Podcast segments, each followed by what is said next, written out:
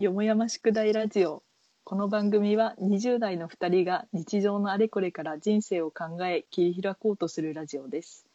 毎回各自がある宿題に取り組み気づきを共有することで日常に少しずつ変化をもたらそうとしている番組です。結構前にうんうん。心を成長させたいってすごく思ったんだよね、それ、心を成長させたい。うん。うんうんうん。でそれを思ったのはうんうん。なんか技術とか能力ってうんまあ結構人間である以上そんなに頑張っても大したことないというかうん。なんだろう人間ができる幅ってまあ個人差はあるにしろそんなに変わらないと思うんだよね。うん。でもなんか心が成長すると何が言いたいんだろう 心ってどこまででも成長できると思ってあ仏上司仏上司が言ってたんだよねあ。あダメだまた仏上司の話になってしまうあ。あ、二つ言いたいことできた。あ、そうだよね。何もう一いやでもうん聞きたい聞きたい米が、うんなんかこう、自分は人に本当に感謝できてるのかっていうところがあって、なんか、誰かが、ふと、な、なんだろうな、こう、感謝をした時に、なんかすごくさ、あそこでそういう風に感謝できるのいいなって思う時があったんだよね。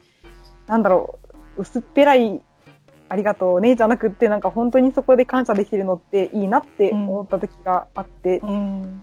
で、でまたちょっと時を遡ると、なんか、うん鳥取にいた時に、なんか最後に、なんかありがとうってありがとうだけは言える人になりなよみたいな感じで言われて、そんなありがとうって言ってなかったっけうんっていう、なんかそれも別に直接的にお前いつもありがとうって言わないだろうって意味で言ったわけじゃなくって、それはもちろんうん言ってるけど、今後の全ての人生の戒めとしてそれを多分言ってくれたと思うんだけど、確かにそれから時々なんかありがとうっていうのって、なんか結構難しいことで、自分はあんまりこう、ありがとうってちゃんと言えてないって思うんだよね。なんか難しい。そのありがとうって言葉の上で言うんじゃなくって、本当にこう、たまにこう、あ、この感謝って本当に染みる感謝だなって思う時があるけど、そういう感謝が多分、なんか思っても伝えられてなかったり、心から逆にじゃあ思えてなかったり、なんかちゃんと感謝するのとか、それが相手とその気持ちを共有できるのっ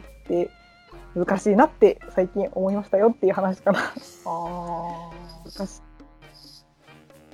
よくわかんないけどい。よくわかんない。今のありがとうの二人もカットしよう。難しい。よくわかんないけど、でもなんかその自分が過ごした過去をすごく肯定できたら感謝は生まれると思うんだよね。自分が過ごした過去過去を肯定できたら、いろんな人に対して感謝が生まれてくるじゃん。あー、あ神様ありがとうみたいな。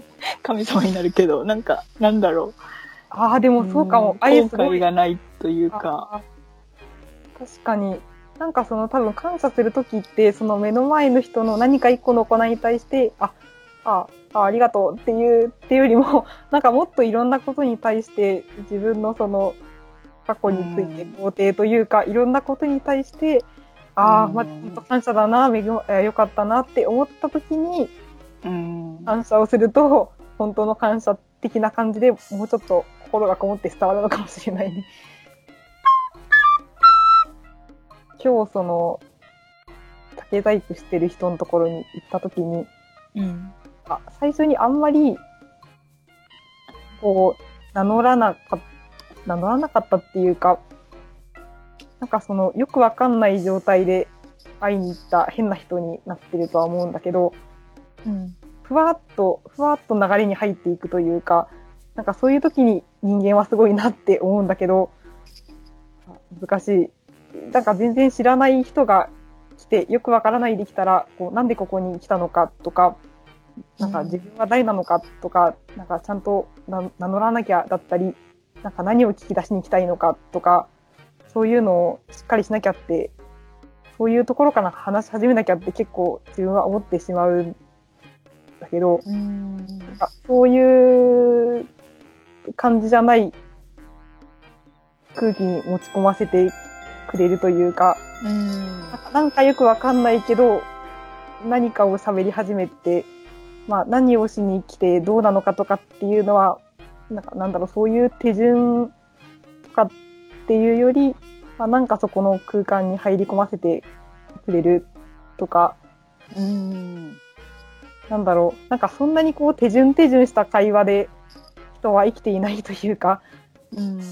つい私はこういうもので何をしに来て、あの、こういうことを聞きたいんですっていう話の流れでしか多分私は話すことができないけど、もっと本当にふわっとしたところから、なんか、もうこういう終わったねっていう話から始まるだけでもいいけど、なんか取り留めのないところからいろいろ入っていけるうん。のすごいなって思った例かも。うん。確かに。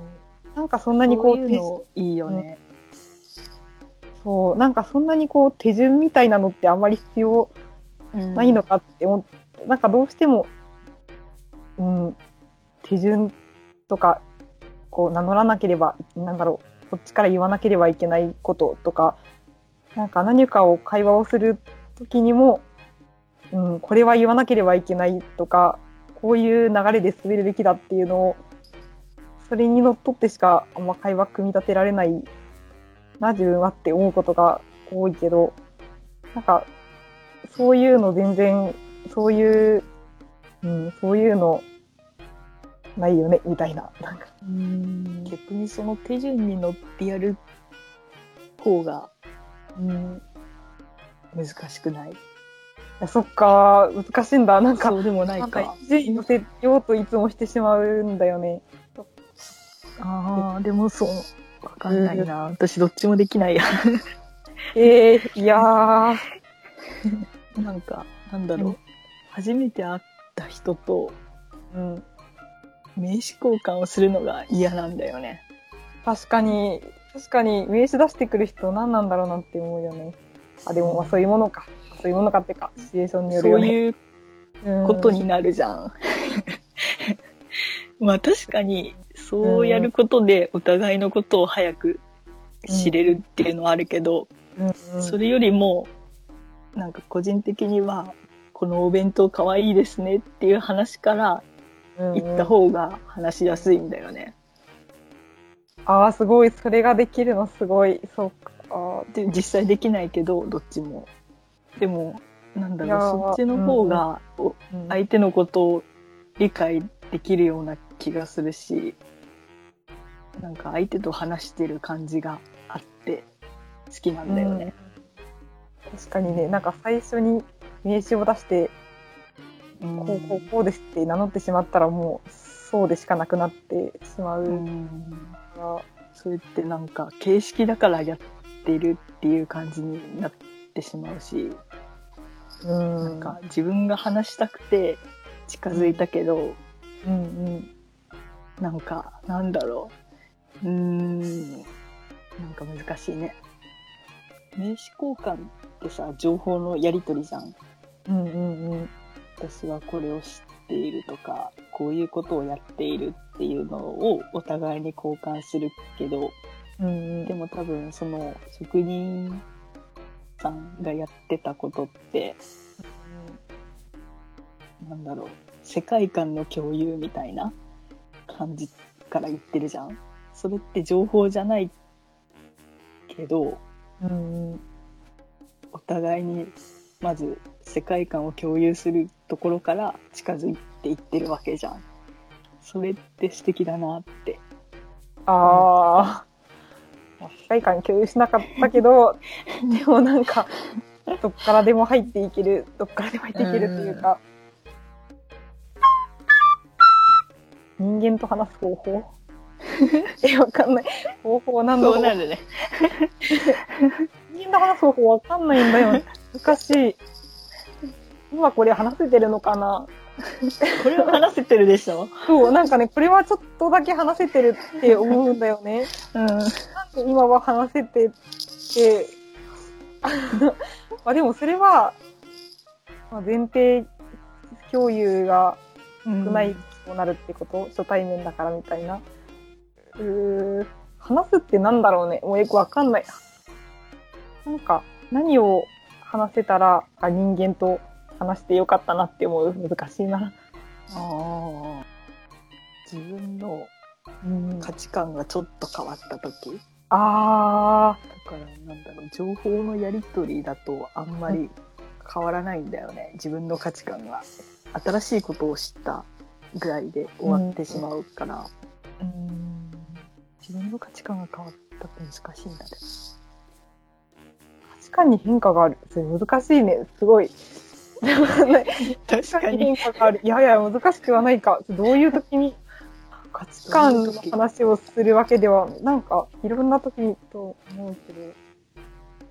でも一つ思うのは、たくさんの疑問を持ってないと難しいなって思ったあなんかなんだろうあ、問題意識とか疑問がないとなんかそこに引っかかってくるものがないからその情報を情報のまま流してしまうと思うんだよね。でも自分がその問題意識とか疑問をたくさん持ってたらうんそこになんか情報が引っかかってきた時に価値観が変わる可能性が高まるような気がするんだよね。ああ、あ、そうかも。そうだね。確かに。なんか最近、誰と何を話しても話すことないし、空っぽだなって思うのは多分自分が特に何も考えてないし、何に対しても何の意見もないから、全てが情報として流れていくのか。仏上司はなんでそんなに心が成長しているのかなんとなく気になってうんそれを探ろうといろいろ聞いてってでその仏上司がちょっと言ってたのがなんか自分は挑戦する道に進んでしまったから挑戦しなければいけないって言ってたんだよね。なんか、なんで全部いちいち名言みたいに言うのかなって。で そその、時ちょっと意味が分かんなかったんだけど、うんうんなんかなるほどなって思ってうんうんなんか確かに挑戦をしなくなったらうん。人は衰退していくしうんまあそれでも、まあ、楽しく生きていくことはできるけどうんうん。それって心の成長が止まってしまうんじゃないかって思って。あ挑戦することって確かにその能力も上がるけど、その挑戦をするっていう気持ち自体が心を成長させてるような気がしてそういう気持ちを持つことは大切だな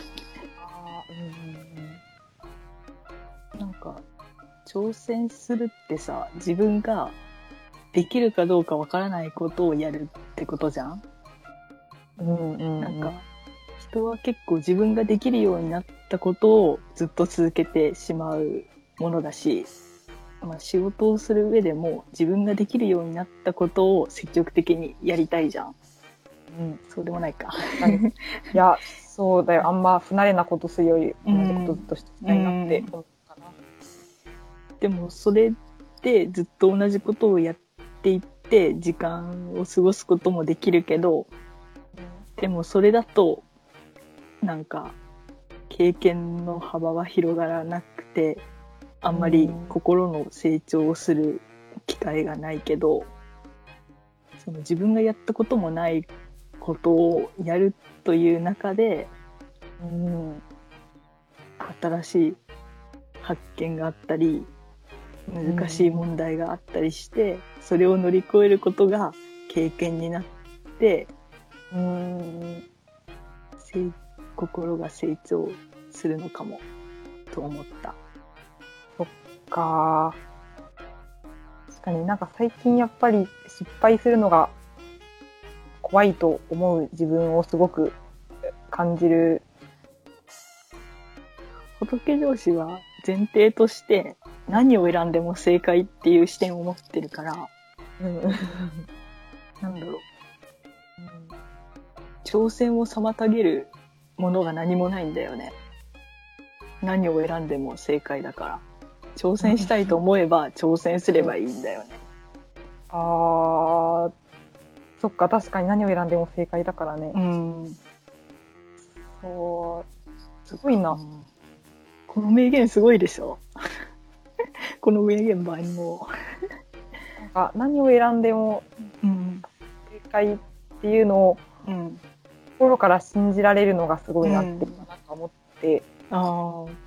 うん、あ、すい。ごい。何を選んでも正解っていうのは多分これまでの自分の行いについても多分それ全部正解ってるじゃん。うん、正解と思ってる。これまでの全ての選択肢に正解って言ってるから、やっぱり自分の過去めちゃめちゃ肯定してるなって思って、うんうんうんそれを心から思えていれば何をしても正解って多分思えると思う。思える？わかんない。なんかうちいや、は思えると思う。うん。思える、いやなんかそう思えたら思えるけど、多分過去に対しての後悔と反省とかそういうのが多いから、すべて正解だったとはちょっと、え、でも、こ後悔と反省は正解とは別の軸じゃないそれはまた別の軸なのか、あ、そっか、あの後悔反省したけど、まあ、したから、後悔反省がえー OK ってことか。あるからいいんじゃない、うん。そっか、こそうか、確かに反省はすべきだもんね。それをうん改めるべきだもんね。か、最近本当に、あの、なんか、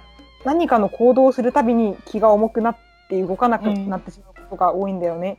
でそれは多分何かって考えると、もう過去から肯定できてないことが、だんだん積み重なって気持ちが重くなってることが、あいろいろあるんだよね。あ、なんかそういえば、あれ、うーん、みたいな、なんか、肯定できてないことが、ふとした瞬間とかにやってきて、行動する腰が重くなってしまうことうがんあるから、そうなんないのかな、仏上司。失敗とか意識しなくていいんじゃない？全てが正解だからさ。ダメだ、この思考に陥る。あ、とか失敗っていう判断がもうないのか。うんなんか挑戦をして、事実を受け止めて、あ、そうなんだ。次のプラスのエネルギーに変える。だその挑戦、何でもかんでも挑戦するっていうよりは、自分の感情を大切にして、うんうんうんそのちゃんと感情は受け止めつつ、挑戦する。そういえば全然話変わるけどさ、何かで1位になったの？いや、あ、あなってないかな。なったなった。なったなった。ななってないや。それは、現現在1位っていうだけで、へなんか、うん。気になる。いや、全然すごくないから、自慢もできない。でもさ、褒められると嬉しいよね。見られると嬉しいよ、本現当現状1位っていう。いう、本当に実際のとこうんめっちゃしょうもないんだけれども、現状1位って言われただけでうん。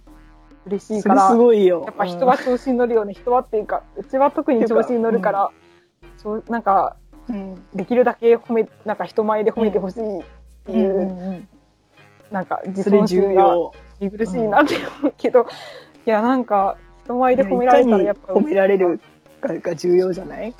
その自分の気持ちをモチベーション上げるためにも。うん、そう、自分がモチベーションを上げるために大事だよね。うんあ、でもそれ良くないのかも。それなんか良くないかもって言われたんだよ。なんかさ、意外とうん。自分は数字とかで評価されるの好きなんだよね。うん。その客観的な数字で評価されるの結構好きで、うん。なんかそこに目がくらみがちな時あるんだよね。なんか、うん。そうだね、なんかそう、特になんとか1位とか、そその数字にあんまり、あんまり意味がないのに、なんか、なんとか1位とかって言われると、テンション上がるから、そこに、そのどうでもいい数字に向けて頑張りすぎる、数字で頑張りすぎるのは自分が疲れるだけだから、あんま良くないかもって言われた、アドバイスを受けたことがあるけど、でもうんでも、ちょっとテンション上がるよね。そういうのあると頑張るよね。うんうん。いやなんかそれは本当喜んだ方がいいと思うよ。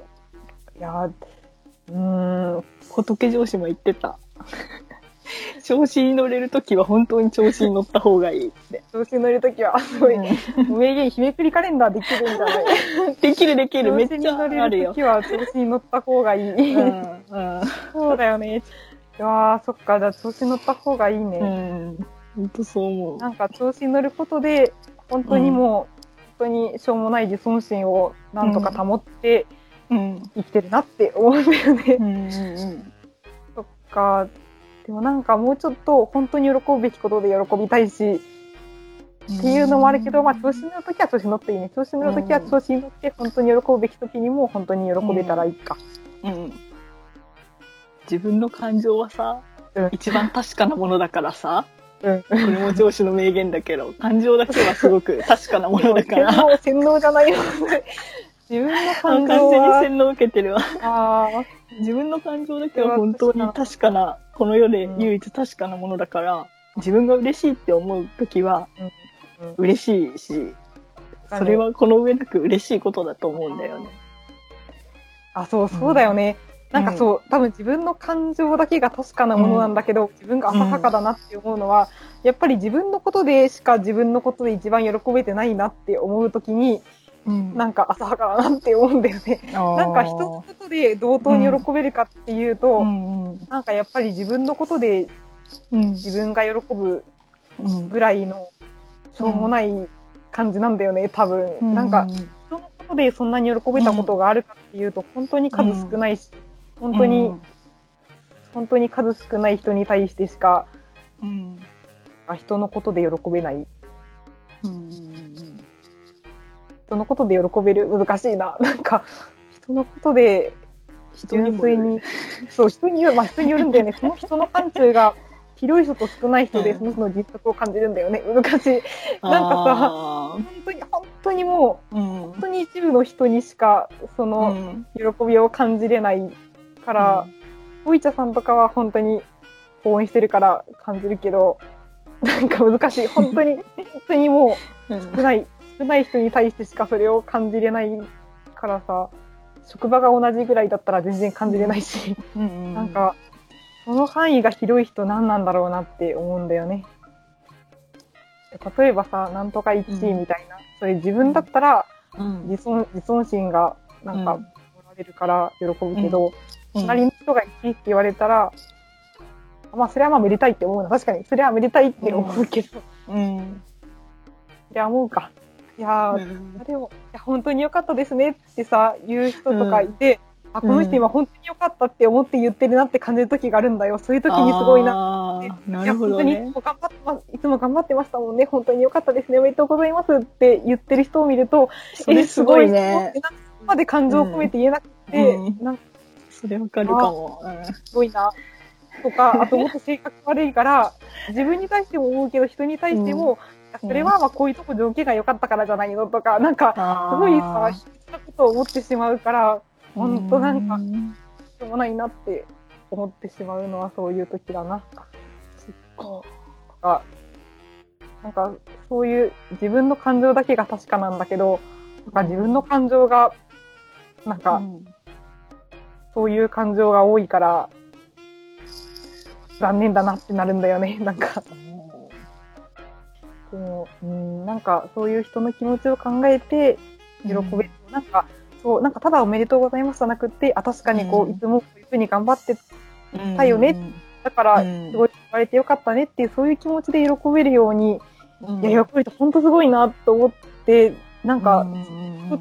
で、でもやっぱりそれいいなって思うんだよね。うん。自分がただちょっと褒められたから嬉しいとかっていうのと、よりも、やっぱりなんかそうなりたいというか、なんかそうに対して、その人の気持ちもなんとなく想像した上で、あ、すごい良かったって自分のことのようにちょっとだけ思えたら自分もやっぱ幸せだと思うから、うんすごいなって。すごく深いね。と、いや、なんかもう、うん。なかないんだよね、なかなか。でも、思えた方が絶対いいって思うんだよね。なんか、思えた方が幸せじゃないかな、みたいな。確かに。うん。ここに幸せを感じたら、自分は何もしなくていいよね。そう。なんてこなんてことはないか。え、でも、そう思う、そう思う。いや、実際そうなんや。なんか、別に人が褒められて自分も嬉しかったら、それだけで楽しかった方が、うん多分それが、まあ言われたその数字とかのあれにこだわりすぎて喜ぶのを、ちょっと、あの、うんなんか自分が疲れるだけだよってのは多分そういうことだと思って、それってやっぱりこう何かを競わせるためにこう数字とかってつけられるじゃん。学年何位とかあるじゃん。でも、なんかそれで、たとえちょっと褒められたところで、なんかまあ褒められ、まあちょっと、あ、よかったねって、まあそんだけじゃん。そんだけだから、それだったら別に自分が褒められるどうのっていうより、周りの人も頑張って、その、まあちょっと応援してるとかで、そういう人が褒められて、あ、迎えてよかったなって、いろいろ日々思えたら、それだけで十分幸せだから、なんか自分がその何かそういうことか。順位とかに固執しすぎることって、うん別に幸せではないかもな、みたいなうん。うんうん基準を一つに限定しない方がいいってことか。それ自体は多分、なんだろう、目標を達成してるし、喜ぶべきことだと思うんだけど、なんかそれによって自分がその、それを達成しなければいけないみたいな状況に陥ると、自分が苦しむじゃん、きっと。その軸しか持ってないと。確かに、そのために他の楽しいことを切り捨ててとか、他のなんか楽しい時間とか、そう、なんか、だったら、数字を達成することだけが基準になってると、数字を達成できなかった時の、うんうんうん。なんだろう、喪失感とか、なんか無に等しい何かが生まれてくるじゃん。気持ち的に。うんうんそれが、そうなんだよね。あ、これ話が繋がって楽しくなるそうだよね気持ちになる。そう、自分自身が苦しんでしまう。そうだよね。でもさ、そういう基準とか順位とかってさ、つけられるのって、やっぱり目的が明確な方が達成しやすいからじゃん。うんうんうん目的を立てて、それに対して進んだ方が物事を進めやすいから、うん。そうするんだけど、でもそうすると、あの、今、森田さんが言ったような、それが達成できたらいいし、できなかったら、ああ、残念、無駄だったってなってしまう状態が起きるじゃん。そうすると、うんなんか目的、なんか目的至上主義じゃないけど、なんか、その、難しい。うん、でもなん、なんだろう、仕事とうん、うん。なんか日常は全然違うから、仕事っていう意味では目的を目指すべきだし、そのために目標を、目標をたくさん立てて、うん、うん。その目標をたくさん達成すればするほど評価されるし、嬉しい。確かに、それは間違いない。うん。確かに、その仕事っていうのは効率化の世界だから、効率化を図るためには、目的と目標を、うん。ちょっとあんまり寄り道はしない方がいいと思う。でも日常生活において、うなんか生きる目的とかを考えて生きると息苦しいし、うんうんうん、そんなあ今の時点で生きる目的を決めたところで、うんうん、それが絶対的なものだっていうわけではないから、うんうんうん、目的は考えない方がいいこともあるし、目的があったとしても、それとはそれたことをすることもいいんじゃないかなって。確かに、なんか何かをやってみることが目的につながってるのかって別につながってなくっても、うん。別にやってみたらいいと思うし、うん。目的に一直線みたいなベクトルを頭の中で結構思い浮かべてしまうんだけど、なんかそうなりすぎない方が、まあ、多分楽しいでうん。しょうねっていうことか。うん。無駄は大事。無駄は、無駄大事だよね。話戻してしまった結局無駄が大事だよね。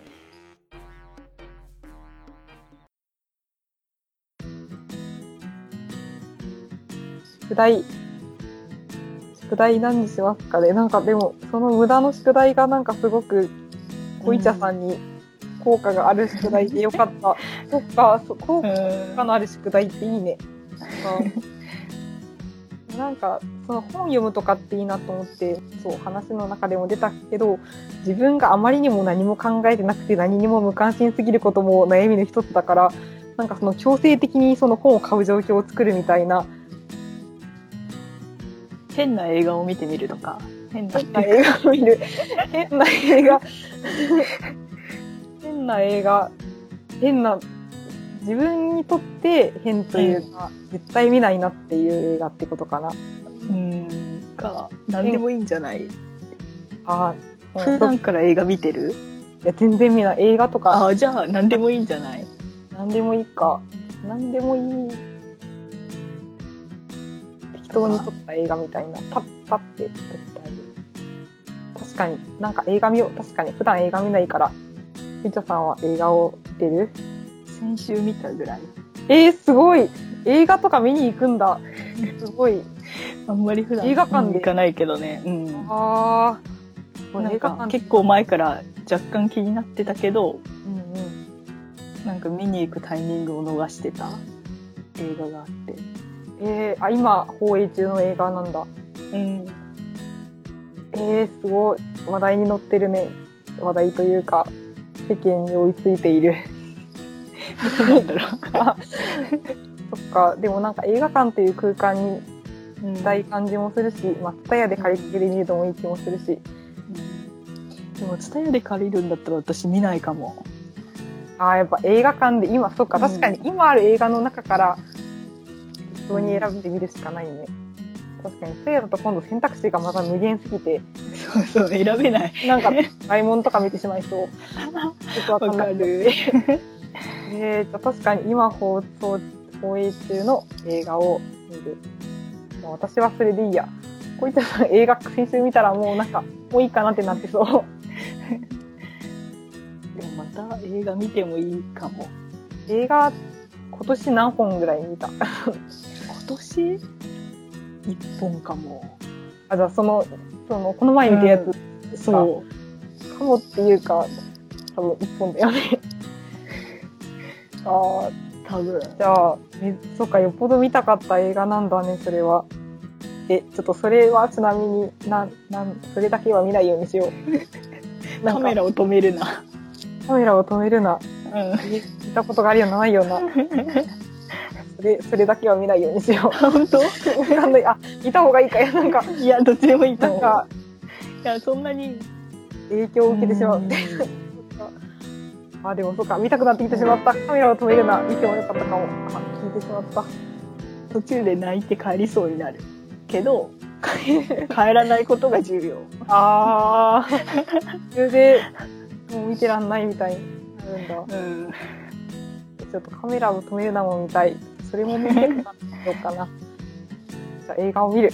こんな感じで私も。何か映画を見るあと、個人の宿題として、なんか今家になんか竹をたくさん持ってきてしまったから、おお竹、竹を来週家にだ、けがあるの？そう、いや、竹をちょっと分解してもらったのをもらってきたから、来週までにこの竹を全部なんか、三枚おろしみたいにしなきゃいけないんだよね。それ結構あれ、一個するのにめっちゃ難しいんだけど、めっちゃもう弟子入りしてるじゃん。なんかこれもらってきてしまったし、課題まで与えられてしまったから、やばい、やらんとやばいみたいな感じで、それも、へなる。え。いいね。なんかそこまで弟子入りするつもりもなく、だけど、なんか結果的に教えてくださることになっだから、うん。なんか実際すごい見て感動したんだよね。なんか竹細工めっちゃすごい、竹細工っていうか、うん、まあその人の作品すごいなって思ったから、うん。そっ3月までにカゴを作れるようにかなるよ頑張るみたいな、うんうん。まあ、ちょっと個人的な宿題でした。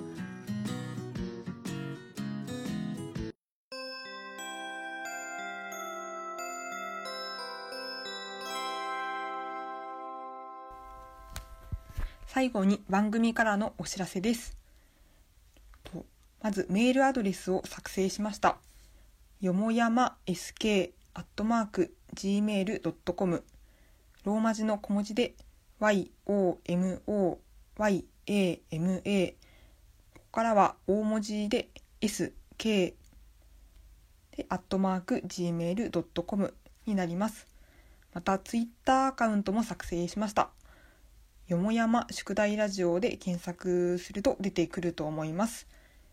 まあ、まだないと思うんですが、もしお便りだったり宿題の応募がありましたら、こちらのアドレスか Twitter の DM 返信等でお願いします。また、ハッシュタグで、よも、よも宿、よもがひらがな、宿が漢字、こちらであのつぶやいていただけると、それも来週の宿題などに反映します。それでは、次回に続く。you